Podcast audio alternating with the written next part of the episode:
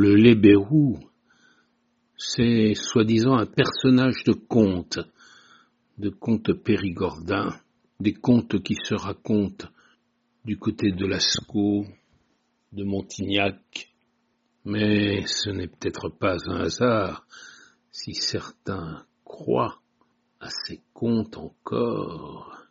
Imaginez, la nuit vient de tomber, vous n'avez pas eu le réflexe de rentrer chez vous à temps. Et je ne parle pas de couvre-feu, non. Le lébérou, c'est lui qui vous guette. Il est là, tapis, dans l'obscurité. Et une fois qu'il est fatigué d'avoir erré, et il va vous sauter sur le dos. Au siècle dernier, nombreux sont ceux qui en ont fait la triste expérience. L'Hébérou est un être vil. Il a fauté, il a fauté, il a été frappé de malédiction. Cette malédiction, c'est de ne plus jamais dormir dans son lit. Le soir, tous les soirs, il revêt une peau de bête et prend l'aspect d'un mouton, d'un lièvre.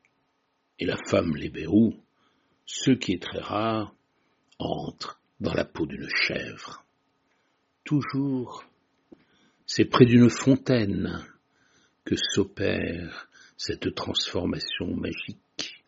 Et une fois métamorphosé, le voilà parti, le lébérou, pour une nuit d'errance à travers la campagne et surtout, figurez-vous, autour des habitations. Il doit expier ses fautes, il doit parcourir sept paroisses durant la nuit et passer sous sept clochers à quatre pattes. Il n'a pas de temps à perdre, il court très vite, très vite. Veille le côte comme un libero. Voilà, il court comme un libéraux. Et à la fin de la nuit, il est épuisé. Mais ne vous trompez pas, ne soyez pas compatissant, car dans sa folle nuit, il a quand même le temps de se donner quelque plaisir à l'un d'eux et de se faire porter.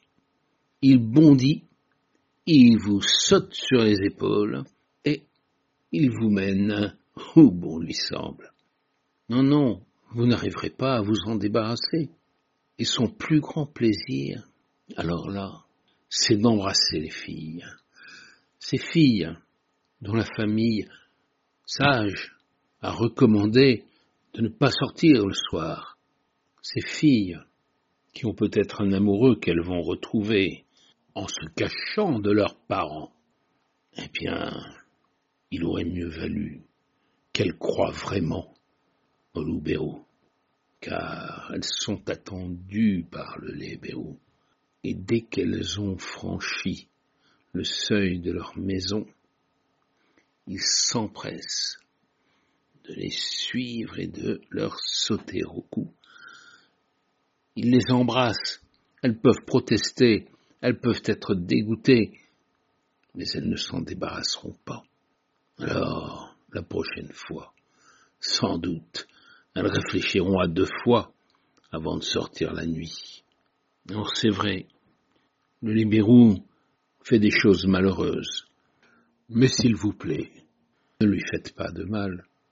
Aujourd'hui, en 2020, alors que le festival des contes va continuer en cette fin octobre, au mois de novembre, et alors que le Périgord ne connaît pas le couvre-feu, pour le moment en tous les cas, eh bien, le libérou, lui, alors qu'il s'était fait rare, eh bien il revient, peut-être, peut-être, pour nous protéger du virus